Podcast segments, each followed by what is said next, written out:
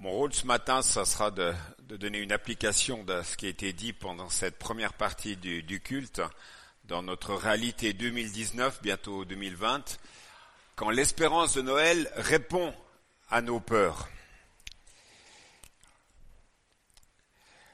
Ne trouvez-vous pas que ce ton de, de l'avant est un peu étrange cette année? Le climat social euh, en France, avec ses grèves et ses manifestations, tout cela fait que certains n'ont pas trop le cœur à la fête. Il y a aujourd'hui, je le constate, euh, de par mes rencontres, les entretiens, il y a aujourd'hui beaucoup de craintes et d'inquiétudes qui s'expriment. Elles nourrissent des angoisses et des colères qui transparaissent dans les mouvements sociaux qui agitent notre actualité. Aujourd'hui, on a peur du lendemain, de la retraite, des fins de mois difficiles, on entendait l'année dernière cette formule choc sur les ronds-points. La fin du monde, c'est la fin du mois. Et on a peur aujourd'hui aussi de cette réalité du chômage. On craint de ne plus pouvoir nourrir sa famille. Aussi, un autre constat, c'est qu'on a peur de l'étranger, de celui qui est différent et qui vient d'une autre culture, d'une autre religion, d'un autre pays.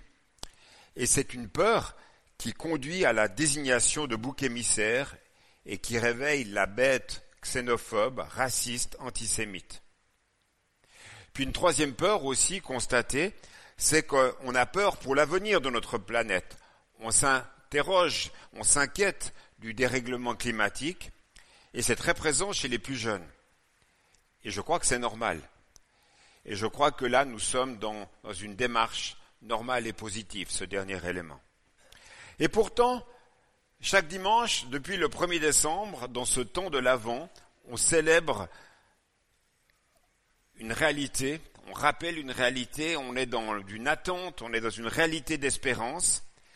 Mais la question que nous devons nous poser, c'est en quoi cette espérance chrétienne peut-elle une réponse à toutes les craintes que je viens d'évoquer? Alors, la quête d'espérance. Le texte que nous allons lire aujourd'hui, effectivement, ce texte de Michée, nous parle d'espérance. Il contient un verset qui est cité dans un récit de Noël, celui de la visite des mages d'Orient. C'est la réponse que les maîtres de la loi leur donnent quand ils demandent ce roi Hérode où doit naître le roi des Juifs. Et le texte, c'est ce texte de, de, Michée, euh, chapitre 5, verset 1, qui dit, Et toi, Bethléem Ephrata, tu es un petit village parmi ceux des clans de Juda. Pourtant, celui qui doit gouverner Israël, je le ferai sortir de chez toi. Il appartient à une famille très ancienne. Le prophète Michée annonce donc le lieu de naissance du Messie, Bethléem. Et c'est en général souvent tout ce qu'on lit de ce texte de Michée.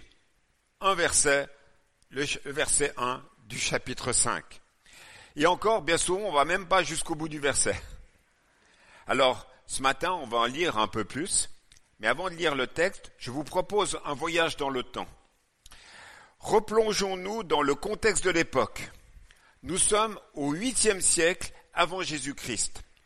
Le royaume d'Israël s'est scindé en deux il y a Israël au nord et Juda au sud. Il y a cette euh, ligne de, séparation et nous avons ici le petit village de Bethléem.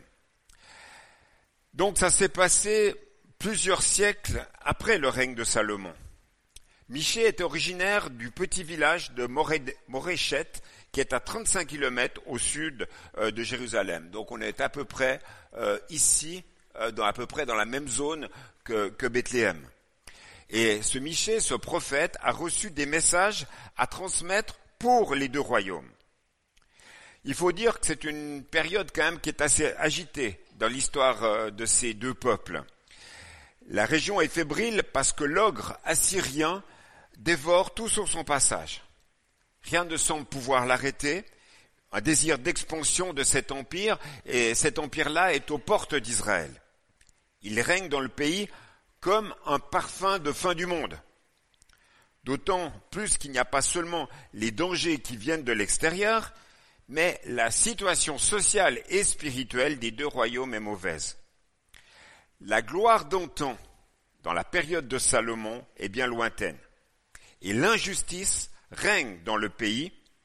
Et Michée, au travers de son message, quand on lit les cinq chapitres, euh, la dénonce avec force. Alors au nom du Seigneur, qu'est-ce qu'il va faire? Il va mener une sorte de réquisitoire contre les riches et contre les classes dirigeantes. Il dénonce les riches propriétaires qui accaparent les terres, qui recourent à la fraude et à la violence pour arriver à leur fin. Leur appétit de posséder est sans limite. Bref, les riches deviennent de plus en plus riches et les pauvres de plus en plus pauvres. Et Miché dénonce aussi la complaisance des classes dirigeantes, des magistrats, des prophètes, des responsables censés donner l'exemple et qui pourtant cèdent à la corruption et font preuve de favoritisme. Ça vous rappelle rien? Je ne sais pas si Miché aurait porté un gilet jaune, mais son réquisitoire, quand on lit l'ensemble du livre biblique, je le trouve étonnant, étonnant d'écho pour notre aujourd'hui. Et dans leur dénonciation, les prophètes bibliques dénoncent et gardent malheureusement, leur message garde malheureusement une cruelle actualité. Pourquoi? Parce que le cœur de l'homme, frères et sœurs, n'a pas changé. Il reste tel qu'il est. Mais ce message garde une grande pertinence pour nous parce qu'il parle d'espérance. Et c'est le cas de Michée dans ce chapitre 5 de ce livre, d'où est tirée la parole qui a été dite et rappelée aux mages dans l'évangile et que je vous invite maintenant à lire dans son contexte. Donc, prenons nos Bibles, nos smartphones, Michée chapitre 5 et on va lire les cinq premiers versets.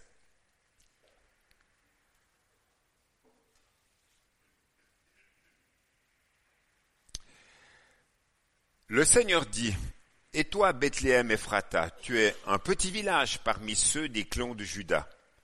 Pourtant, celui qui doit gouverner Israël, je le ferai sortir de chez toi. Il appartient à une famille très ancienne. Le Seigneur va abandonner son peuple pendant un certain temps. Ensuite, le jour viendra où la femme qui doit accoucher aura un fils. Ceux qui seront encore en vie après l'exil viendront rejoindre les autres Israélites. Et lui, le chef annoncé, il se lèvera et il sera leur berger par la puissance du Seigneur, par la présence glorieuse du Seigneur son Dieu. Les gens de son peuple vivront en sécurité. En effet, sa puissance s'étendra jusqu'au bout du monde. C'est lui qui donnera la paix. Si les Assyriens entrent dans notre pays et s'ils pénètrent dans notre palais, nous enverrons contre eux des chefs très nombreux. Avec leurs armes, ils conquerront la Syrie, le pays de Nimrod, et ils le domineront. Le chef promis nous délivrera des Assyriens s'ils passent nos frontières et s'ils entrent dans notre pays. L'espérance de Michée. Lu dans, son contexte, la parole citée au mage de l'Évangile prend un relief assez différent. Il est frappant de voir combien la prophétie de Michée est liée au contexte de son époque. Il ne s'en rend pas compte, on ne s'en rend pas compte en ne lisant que le verset 1, mais dans le texte, on perçoit explicitement cette peur qui était là, présente de cet envahisseur assyrien. Et même, il est même question dans ce passage qu'on vient de lire d'une réalité d'un exil qui semble inéluctable. Il est même dit dans ce texte que le Seigneur Dieu va abandonner son peuple pour un temps. Mais on perçoit aussi dans ce texte la notion d'une espérance du Seigneur, une aspiration à une restauration, à une paix retrouvée. Une espérance d'ailleurs qui se focalise sur un enfant issu d'une famille ancienne et qui naîtra à Bethléem. Nous sommes 800 ans avant la venue de Jésus, au moment où Michée a dit ces paroles. Et pour un connaisseur de la Bible, la mention de cette famille ancienne, de Bethléem, en fait, ne peut faire référence qu'à cette lignée de David, le grand roi, d'où doit être issu le Messie, le libérateur choisi par Dieu. Alors, Quelle était donc la signification de ce texte pour les contemporains de Michée Le malheur vient, l'exil est inéluctable, mais il y a un espoir qui demeure au-delà de l'exil. Dieu va susciter de la ligne de David un libérateur pour son peuple. Pour le petit nombre resté fidèle à Dieu, il y avait là une source d'espérance au milieu d'une grande détresse. Les années ont passé, après cette prophétie, il n'y a jamais vraiment eu, euh, pour la plupart des gens, de retour de l'exil en Assyrie. Il y a bien eu un, petit nombre de personnes retour euh, de, la, de la tribu de Juda, de Babylone, quelques décennies plus tard. Mais la gloire d'antan, du temps de Salomon, n'a jamais été retrouvée. L'attente d'un libérateur, elle est restée. D'ailleurs, on sent bien dans le texte de Michée la perspective déborde le contexte de son époque. Il y a notamment cette notion d'une dimension universelle, puisqu'il est question euh, des extrémités du monde. Alors au temps de Jésus, un texte comme celui de Michée exprimait l'attente d'un Messie. Mais le contexte social, politique du temps de Jésus avait changé. C'était plus les Assyriens ou les Babyloniens qui faisaient peur, mais c'était bien les Romains qui occupaient le pays, qui occupaient la région.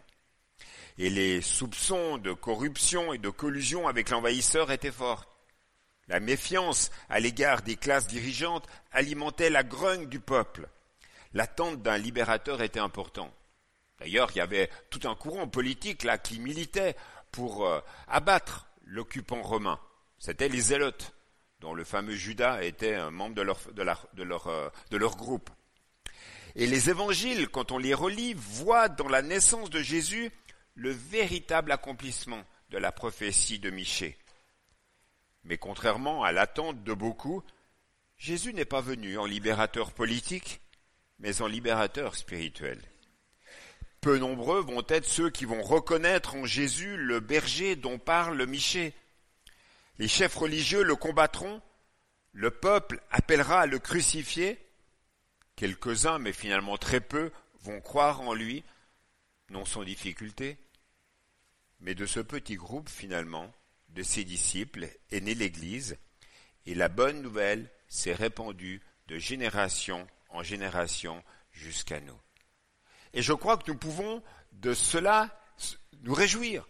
L'Église aujourd'hui, qu'elle soit l'Église ici à Grenoble ou l'Église dans le monde, peut se réjouir de cette réalité-là. Ici même, dans cette, dans cette église, vendredi soir, nous fêtions Noël avec un groupe d'étudiants euh, internationaux euh, des groupes bibliques universitaires. Et j'avais en face de moi une Colombienne, j'avais en face de moi une Marocaine, un Angolais, euh, je ne sais pas combien de nationalités qui étaient représentées. Pour, euh, il y avait même une chinoise aussi qui était là, qui était issue d'une grande ville, de, une petite grande ville de Chine de 8 millions d'habitants. Et la perspective de Noël, je trouvais, trouvait un sens particulier pour la plupart qui n'avaient jamais entendu la réalité de la signification de l'évangile. Et je trouve que là, il y a une pertinence, il y a des opportunités dans les temps de, de Noël qu'il ne faut pas oublier. Aujourd'hui, on est en train d'évacuer Jésus, pas seulement de la crèche, mais dans la réalité historique de notre société française. C'est à nous, en tant que chrétiens, de rappeler que nous sommes en 2019 après Jésus-Christ. C'est à nous de rappeler la signification de Noël, pas seulement du Noël dans la crèche, pas seulement du Noël des cadeaux et des, mages, mais le Noël de Jésus et de, la réalité de son histoire.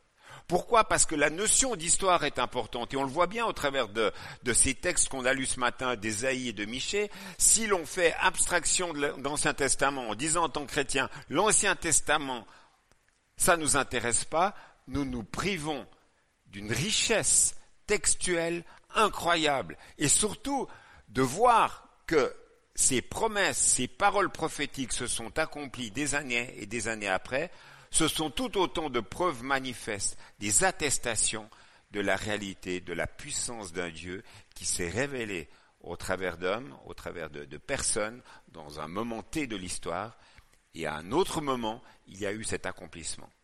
Et nous maintenant, nous, Église là du XXIe siècle, nous vivons encore dans cette notion d'attente, mais une autre attente. C'est l'attente du retour du Seigneur Jésus. Et je crois que tous ces temps et tous ces moments-là, ils sont importants de, de se les commémorer, de se les rappeler, et lorsqu'on lit la parole, de voir quelle est l'actualité qui peut y avoir.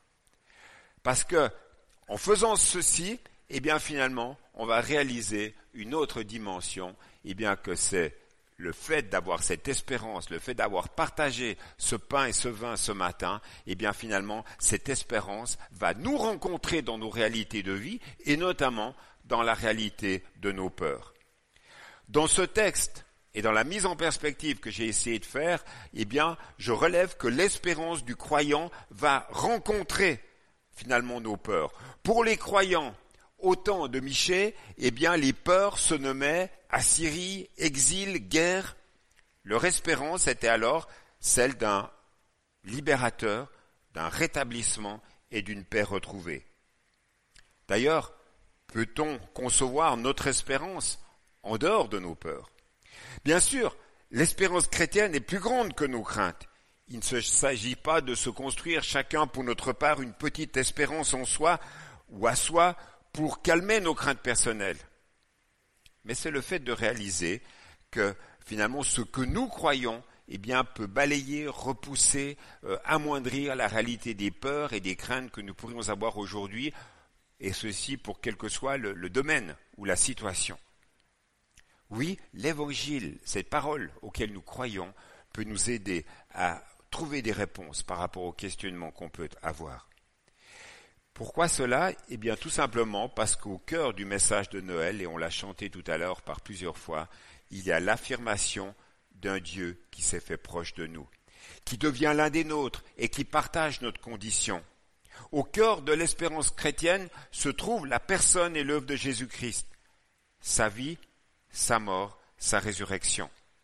Et cette espérance qui rencontre nos peurs, c'est le Christ qui nous rejoint dans nos détresses. Il s'est fait pauvre, il a accepté d'être rejeté, il s'est rendu solidaire de l'humanité, eh bien c'est lui seul qui peut nous apporter la paix. D'ailleurs, je trouve assez intéressant et pertinent que de voir que dans les derniers discours, les dernières paroles de Jésus au milieu des hommes, je pense au texte de Jean 14 par exemple, bah, il parle du fait qu'il est venu lui apporter la vraie paix. Non pas la paix euh, non pas les espérances qui peut y avoir, mais la vraie paix, la paix qui transforme les cœurs. J'ai la conviction que l'Évangile a des réponses à proposer aux peurs de nos contemporains qui peuvent être aussi nos peurs. Quelles étaient les trois peurs que j'évoquais tout à l'heure en introduction? Des peurs de notre société La peur du demain La peur de demain la peur de l'étranger, la troisième, la question climatique. Hein. Alors, la peur du lendemain, la peur des fins de mois difficiles. Je ne viens pas évidemment vous dire que Jésus va remplir votre compte en banque.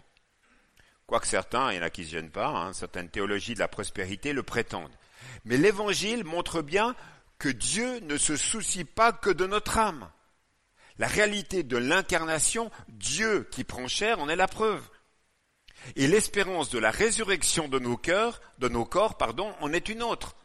Donc il n'y a pas seulement la notion de l'âme, mais il y a une réalité aussi corporelle. Dieu s'occupe de cela. Et puis dans l'enseignement de Jésus, il y a aussi une invitation à la dépendance à l'égard de Dieu.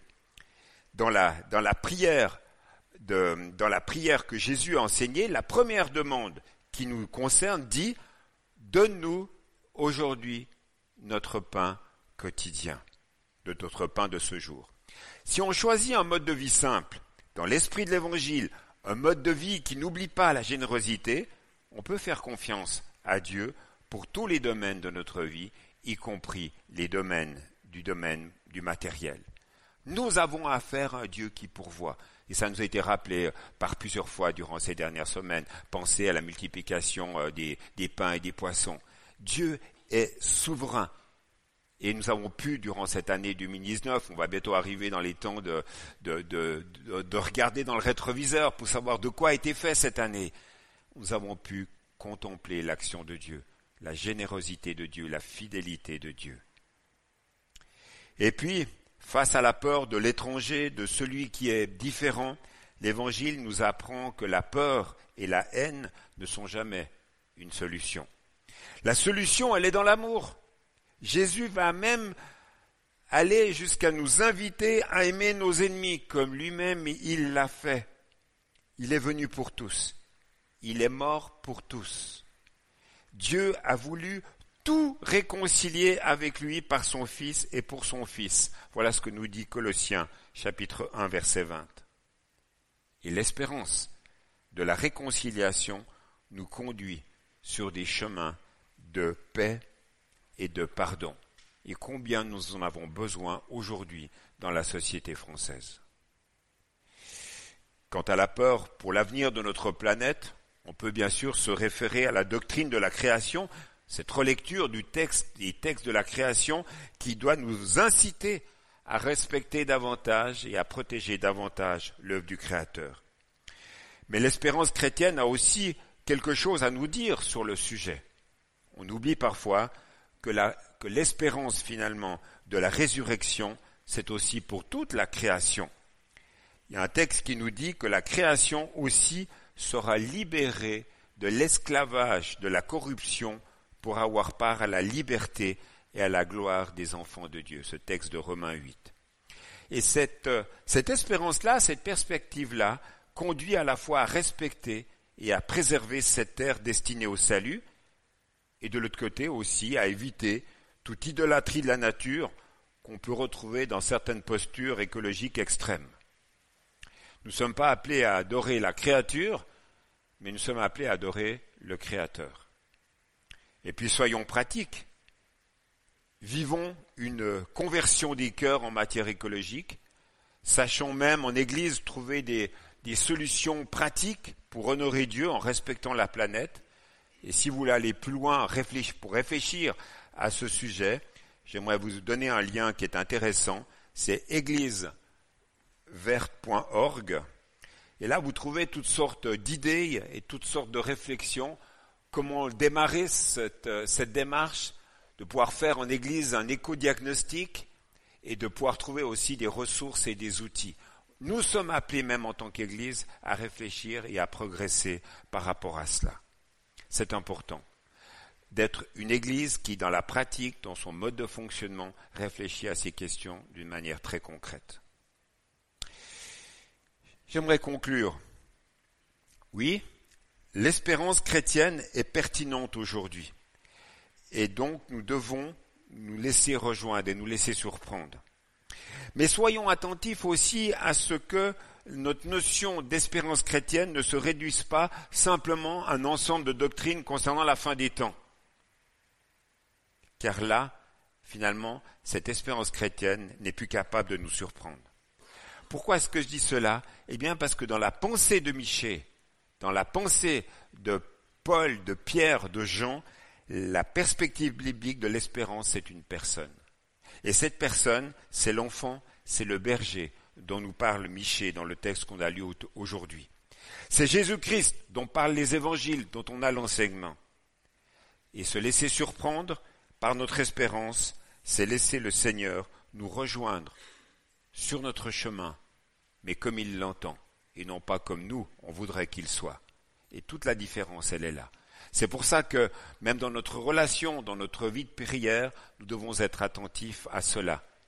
Il faut absolument que la dimension de l'écoute de ce qu'il a à nous dire par rapport à notre réalité personnelle ou par rapport à la réalité de, la société, nous puissions y être sensibles.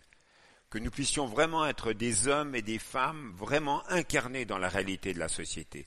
Intéressons-nous à la réalité et des faits de société. Et tout à l'heure, au travers de ces trois peurs évoquées, euh, c'était véritablement, même si ça casse un peu l'ambiance entre les temps de chant, de louange, de la scène qu'on a eue, cette introduction que j'ai apportée, mais ce sont des constats. Nous vivons dans cette société-là. Il n'y a pas vous au travail, vous dans votre famille, ou vous dans votre microcosme écologique, ou je ne sais quoi, puis la réalité de ce que vous vivez à l'église. Il y a vous au milieu de tout cela. Et on doit véritablement s'approprier et vivre pleinement cette espérance dans la réalité de la société telle qu'elle est, en ayant nos regards fixés sur Jésus, qui lui veut nous donner l'inspiration, qui lui veut nous donner la force, qui lui veut nous donner la créativité pour pouvoir rejoindre ceux et celles qui nous entourent. Oui, cette notion d'espérance chrétienne, elle est pertinente pour aujourd'hui. Et dans ces jours de, de Noël, elle est propice aussi à être rappelée à tous ceux et celles que l'on va rencontrer. Si je dis cela, c'est que bien souvent, nos repas de, de fête de Noël ou de nos rassemblements de famille, on n'a pas forcément toujours des gens qui pensent comme nous, si vous voyez ce que je veux dire. Il y a des fois, il peut y avoir des discussions autour des tables entre, j'allais dire, la poire et le fromage, ou entre la dinde et je ne sais quoi, qui peuvent être un peu hautes en couleur. Sachons ramener à ce qui est l'essentiel, mais d'une manière paisible, en proposant, pas en imposant, mais en proposant d'aller plus loin dans la réflexion, et ainsi donner une espérance qu'il peut y avoir d'autres choses à vivre de manière très concrète. Le monde est agité, eh bien nous, par notre vie, par notre manière de penser, par notre manière de dire les choses, ne soyons pas des gens agités, mais soyons des personnes apaisées, réconfortées et heureux d'appartenir à ce Jésus qui était dans la crèche, mais qui est devenu grand et qui est maintenant assis à la droite de Dieu. Que Dieu nous bénisse dans ce temps de Noël, qu'il nous fortifie et qu'il nous encourage dans toutes les facettes et dans toutes les rencontres que l'on va faire durant cette semaine.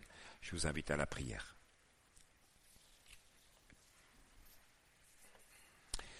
Dieu notre Père, nous voulons te remercier de nous avoir donné Jésus. Merci pour euh, cette réalité que nous pouvons vivre au quotidien. Cette réalité de la présence de Jésus, de la présence de l'Esprit en nous, c'est quelque chose de concret, c'est quelque chose de tangible.